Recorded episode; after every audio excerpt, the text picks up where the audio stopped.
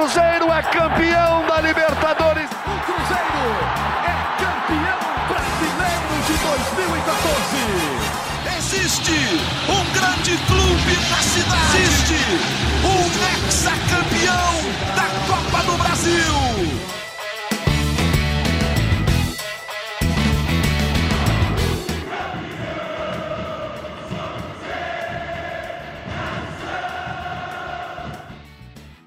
Bom dia, muito boa tarde, muito boa noite.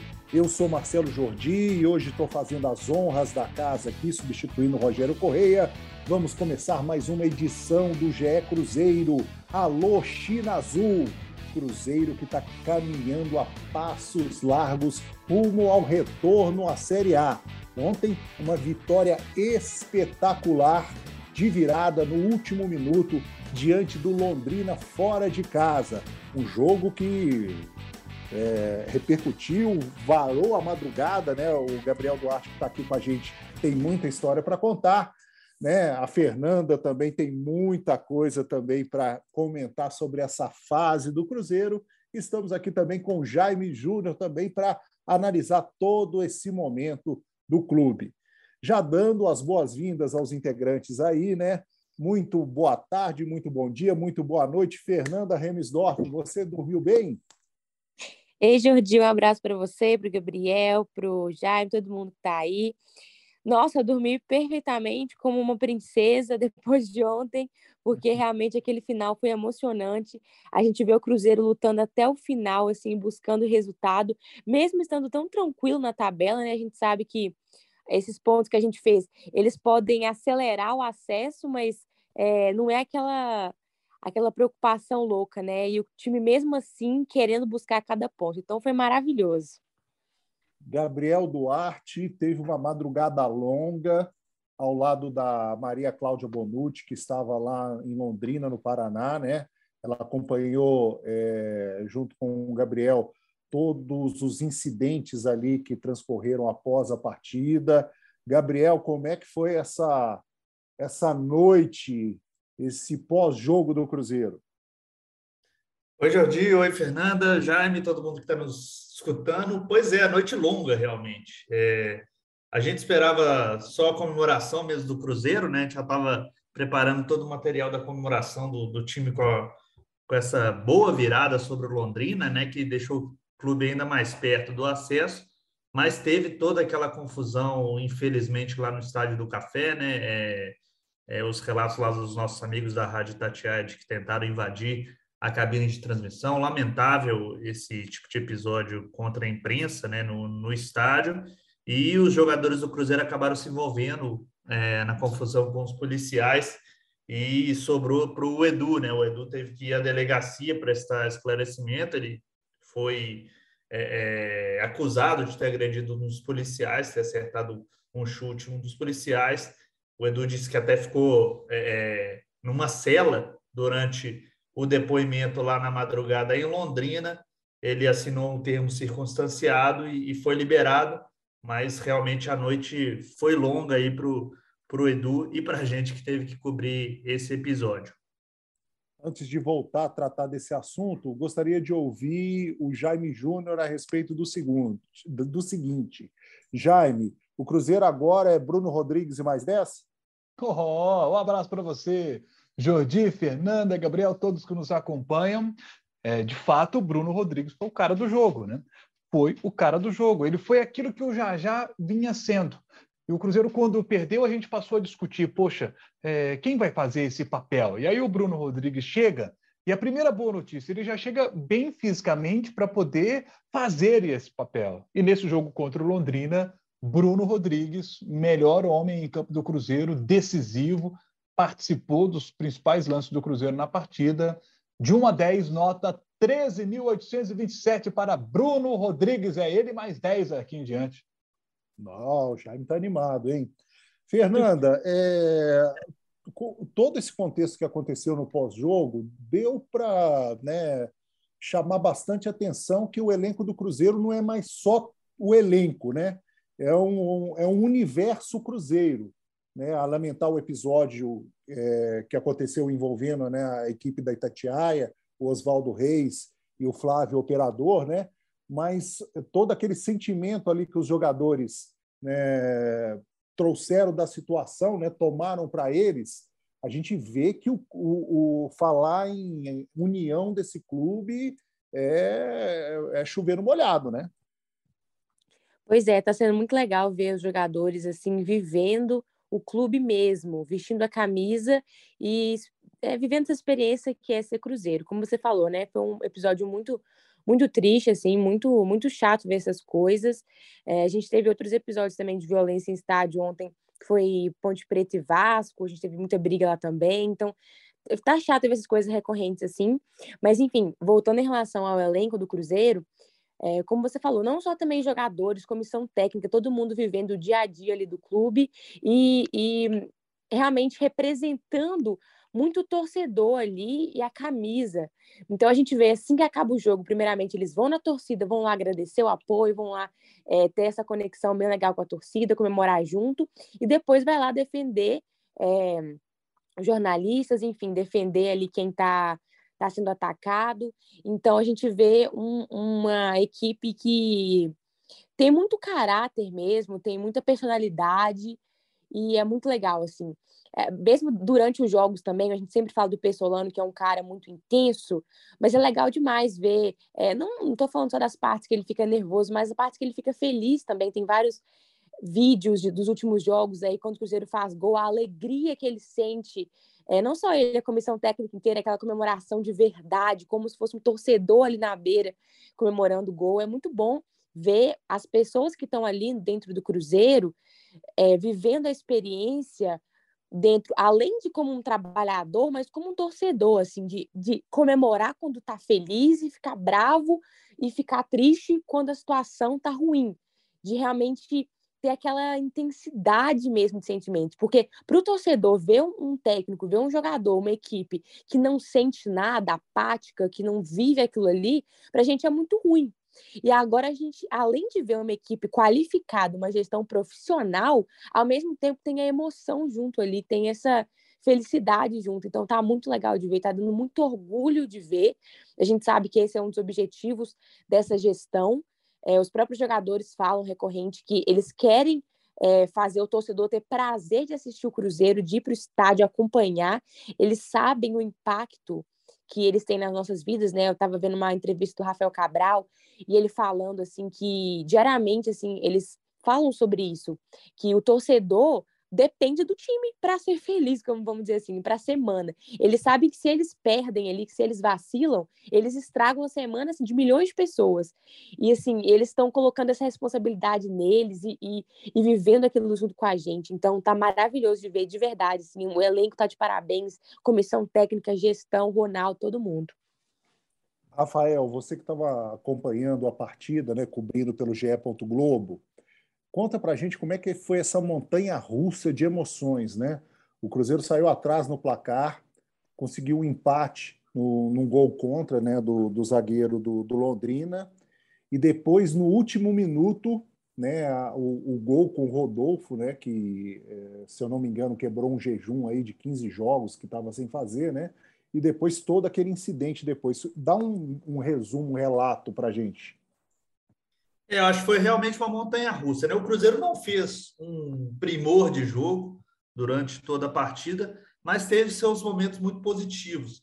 É, a partir do momento que eu acho que o Londrina recua, o time, o Adilson Batista geralmente faz isso né, nos times dele, quando abre o placar, ele costuma voltar o time para a defensiva, ou ele acaba chamando o Cruzeiro. O Pesolano aproveitou, colocou o Rodolfo em campo e o Rodolfo foi realmente o protagonista dessa virada do Cruzeiro. O Rodolfo casquinhou lá na bola no, no, escanteio que o Simon fez o gol contra. E no minuto final, no último lance, ele recebeu aquele passe do Luvanor, né? uma boa ajeitada do Luvanor, e conseguiu essa virada. Essa vitória fora de casa, acho que estava muito entalada aí na, na, na garganta do Cruzeiro. O Cruzeiro estava buscando essa vitória como visitante, né? Que, que não vinha há muito tempo. O último jogo tinha vencido tinha sido contra o Operário, ainda no primeiro turno. Então, essa vitória realmente foi muito importante, principalmente porque o Londrina era o quinto colocado, né? Então, o Cruzeiro abriu ainda mais gordura para o quinto colocado E realmente a questão de, de, de A é questão de tempo, porque o Cruzeiro não dá indício algum que vai ter uma queda brusca para sair do G4 neste momento da Série B. Jaime, é, falando de contas, né, os matemáticos estão é, estipulando mais 10 pontos para o Cruzeiro, né, faltando 15 rodadas. Essa conta aí é, você acha que vem antes esse acesso? Vai demorar um pouco mais? Como é que o time pode trabalhar essa calculadora? Hoje em dia, a gente sempre trabalha no início da competição com 64 pontos para acesso. Mas o Campeonato Brasileiro da Série B deste ano está com uma característica bem interessante. Os times do G4 estão com uma pontuação forte, muito forte para o acesso. É, eu não acredito que nós vamos ter uma mudança nesse G4. Acho que vão subir mesmo Cruzeiro, Bahia, Vasco e Grêmio. E por que, que eu acredito isso? Porque o desempenho dos times que estão da quinta posição para baixo, eles estão oscilando demais. Se a gente pegar o Londrina hoje, que é o quinto colocado, ele tem 47,8% de aproveitamento. Esse índice de aproveitamento projetado para a última rodada dá 55 pontos apenas. É muito pouco. Então o G4 está mais desgarrado, esses quatro devem subir. E Londrina, sabe? O Londrina, por exemplo, não está demonstrando que vai dar esse arranque para poder chegar ao acesso, porque, olha só, se hoje a projeção é de 55 pontos para a última temporada, para bater 62 pontos lá no final da, da temporada, ele teria, sabe, esse aproveitamento tem que aumentar muito, sabe, para sair de 55 para 62. Por isso, hoje eu acredito até que nós não vamos precisar ter um quarto colocado batendo 62 pontos para subir. Eu já estou achando que com 60 vai dar. Com 60, 60 pontos, os matemáticos falam de 10 pontos para subir. Lá no final da Série B vocês me cobrem, mas eu estou achando que com 60 pontos já vai dar para poder conquistar o acesso. Que a gente pega o, o Tom Benz, por exemplo. O time tem 12 empates na competição. Está entre as equipes que mais empatam na competição. O time que empata muito não sobe na tabela. É, você pega o Sampaio Correia que é um mandante espetacular, é o segundo melhor mandante da Série B. Mas, sabe, como visitante, é o pior visitante da competição. Então, como não há esse equilíbrio entre jogos em casa e fora de casa, não vejo o Sampaio Correia também com potencial para poder subir. O esporte tem o peso da camisa. Esse é um time de camisa, que agora tem o Wagner 9 no ataque, pode dar uma arrancada para conseguir o acesso? Pode até acontecer, de acontecer um esporte terminando em quarto com uma arrancada incrível agora daqui para frente, tá? Gente, mas o esporte tem 31 pontos, o Cruzeiro tem 52. Cruzeiro tem 21 pontos de vantagem em relação ao esporte. O Cruzeiro não vai ser ultrapassado pelo esporte. O esporte pode até subir, mas não ultrapassando o Cruzeiro. Então, assim, o acesso está garantido, não existem mais. Eu já disse isso em alguns podcasts, né? Não existem mais quatro vagas para o acesso para a Série A. Existem três, porque uma é do Cruzeiro. Não tem, não tem conversa. O Cruzeiro vai subir para a Série A do Campeonato Brasileiro com o pé nas costas. A discussão para mim agora é: Cruzeiro vai ser campeão brasileiro da Série B? Que aí o Grêmio pode ser que o Grêmio se aproxime. A distância hoje é, é, já é grande também para o Grêmio, para o vice. Tem tem nove pontos de vantagem, né?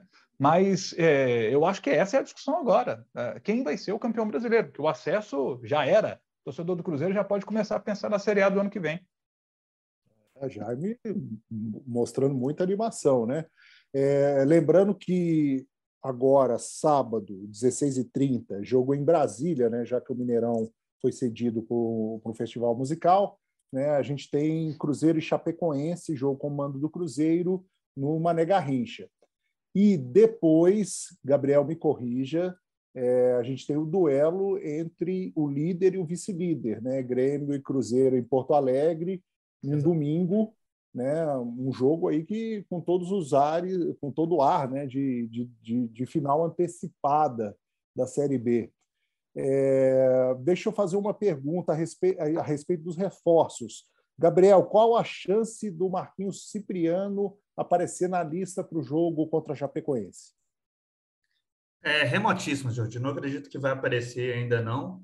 É, a, FIFA, a gente está gravando hoje quarta-feira, né? O Cruzeiro está esperando até hoje a resposta da FIFA para fazer a, a, a, liberação de emitir o documento para o Cruzeiro é, registrar o jogador na CBF.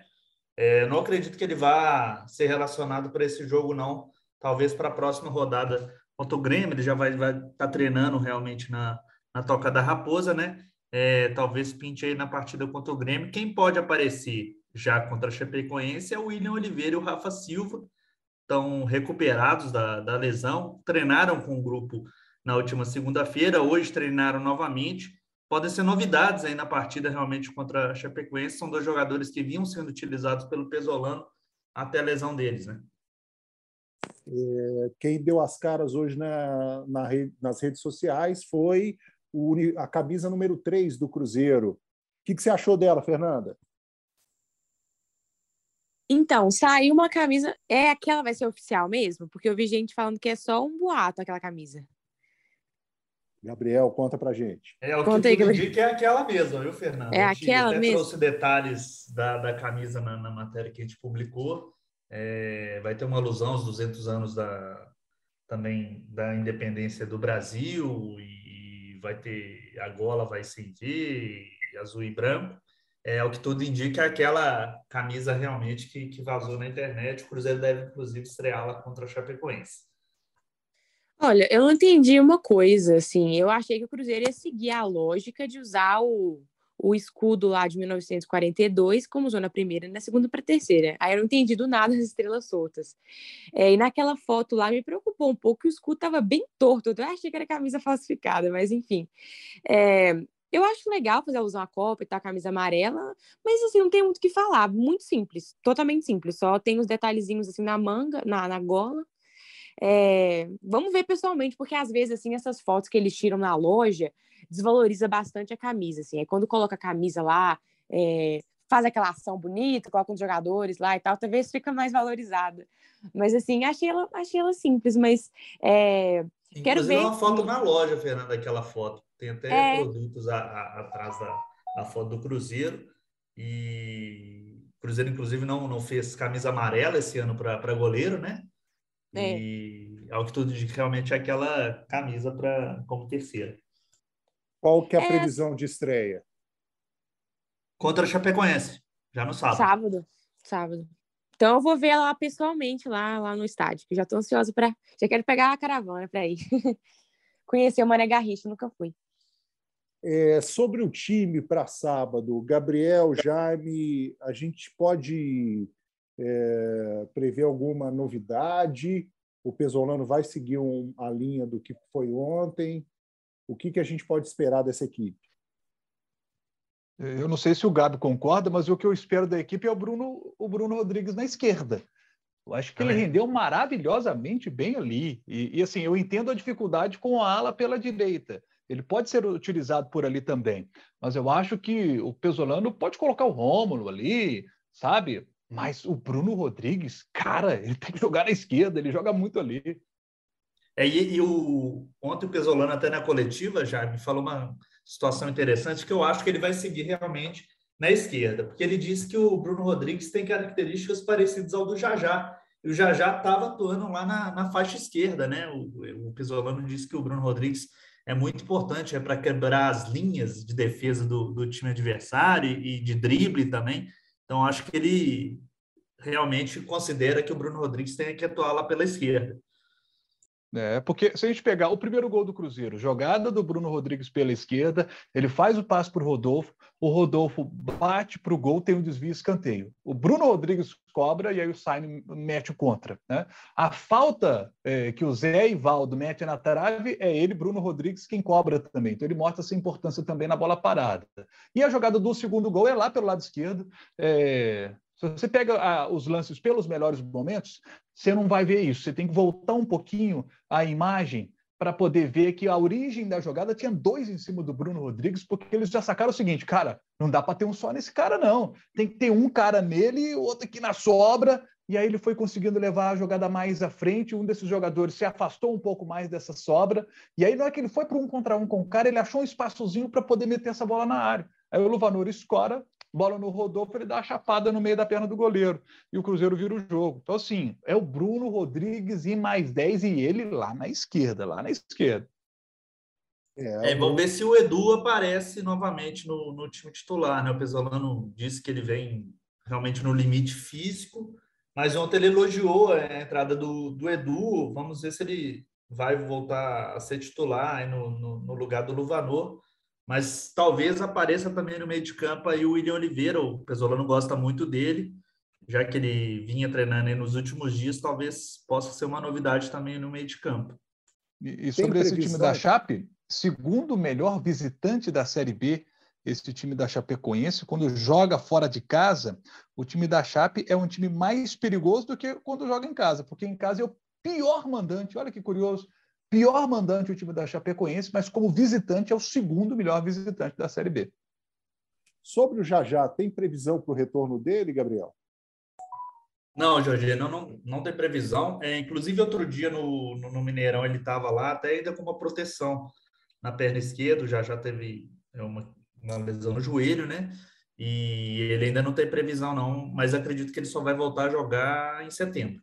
Agora, faltando 15 rodadas né, para o final da Série B, o Cruzeiro ainda tem alguns jogadores que chegaram recentemente ao clube que precisam mostrar serviço, já pensando no ano que vem, muito provavelmente na Série A. Né? Temos o Wesley Gasolina, que foi oficializado, é, tem a questão do Lincoln, né, que está para chegar em Belo Horizonte para fazer exames e finalizar a negociação. O próprio Chay também, que fez três jogos apenas com o Cruzeiro, tem a questão aí de, de, de chance de, de ficar, né, no caso, mediante a compra. Enfim, Fernanda, o que, que você está esperando do elenco do Cruzeiro para esse restante de temporada? Vai ser um, um clima meio que vestibular? é, eu acho que vai ser sim, porque a gente sabe que esse time do Cruzeiro, por mais que ele está tendo muita liga na Série B, ele está conseguindo fazer um ótimo campeonato, a gente está totalmente ele isolado na ponta, ainda assim é um time de Série B, várias peças que estão é, rendendo aqui, mas talvez num, num, ritmo de Série A, contra grandes elencos na Série A, não vão dar conta.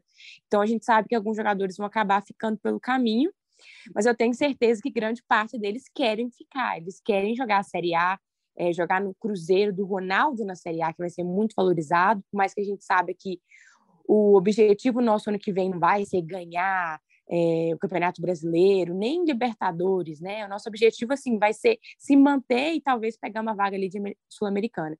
Mas ainda assim vai ter uma visibilidade muito grande. Então, eu acho que os jogadores que estão aqui, eles vão querer ficar. Eles, inclusive, estão fazendo um grande trabalho para chamar atenção, né? Como você falou, né, um vestibular aí para ver se vai ser aprovado para o próximo ano. E essas contratações que estão vindo agora no segundo turno, eu acho que, que elas vieram com esse objetivo de, de já reforçar o time para uma possível Série A, sim. Vamos ver como que eles vão, vão se sair aqui, né? Mas eu acho que já vieram, por exemplo, o próprio Bruno Rodrigues, que está sendo bem elogiado aqui no podcast hoje, realmente merece todos os elogios, ele joga demais ele já veio agora na minha cabeça mesmo para reforçar o Cruzeiro numa possível Série A. É, o Gasolina também acho que tem esse, esse objetivo. É, vamos ver o Lincoln, como você falou, né? O Lincoln, ele, ele surgiu aqui no Brasil, no Flamengo. E por mais que ele não saiu tão bem, por causa de, enfim, a torcida do Flamengo não gostava muito dele, a gente tem que lembrar que ele era muito novo quando ele subiu, então agora ele já adquiriu mais maturidade também. É, o fato dele não ter dado tão certo no Japão não significa muita coisa também, porque tem questão de adaptação é, ao país, ao, aos costumes, ao time, enfim. Então, para mim, não diz muita coisa isso. A gente tem que ver como é que ele vai se adaptar aqui. Um pouco mais velho que ele sai no Flamengo, numa Série B, que o nível é um pouco menor. E, enfim, então, assim, acho que agora a gente tem que ver como que os jogadores vão se sair para fazer uma seleção muito boa para uma Série A, que a gente sabe que o nível é bem diferente. Os times que a gente vai pegar numa possível Série A no que vem é bem mais alto. Então, a gente não pode manter exatamente do jeito que está, né? Fora a questão de contrato também, por exemplo, a gente tem o Zé Ivaldo aí, e o próprio Jajá, né?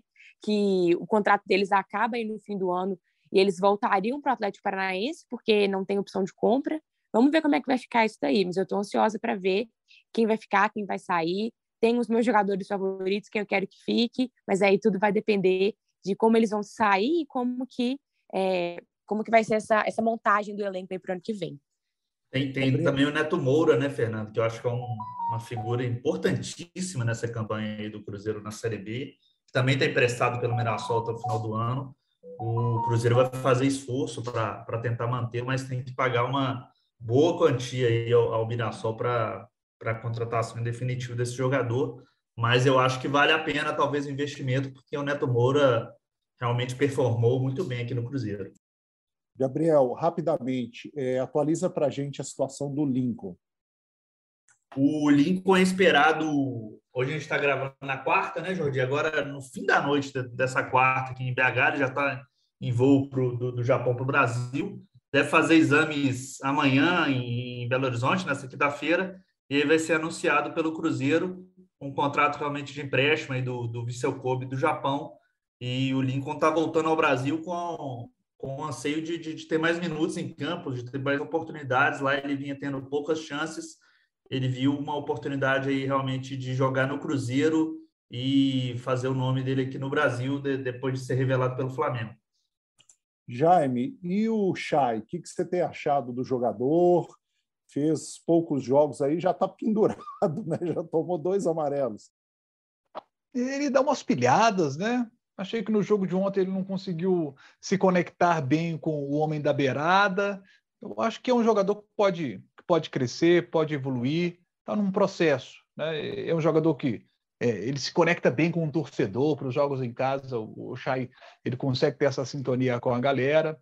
É, vou dar mais tempo ao, ao Chay. Acho que ele tem, tem bola para evoluir. Mas o jogo de ontem, não sei se o Gabi concorda, Fernando, eu achei que ele, ele não conseguiu se conectar bem ali com o homem de lado de campo para poder fazer o Cruzeiro é, criar mais chances, né? Porque ontem foi um jogo de poucas oportunidades, assim, né?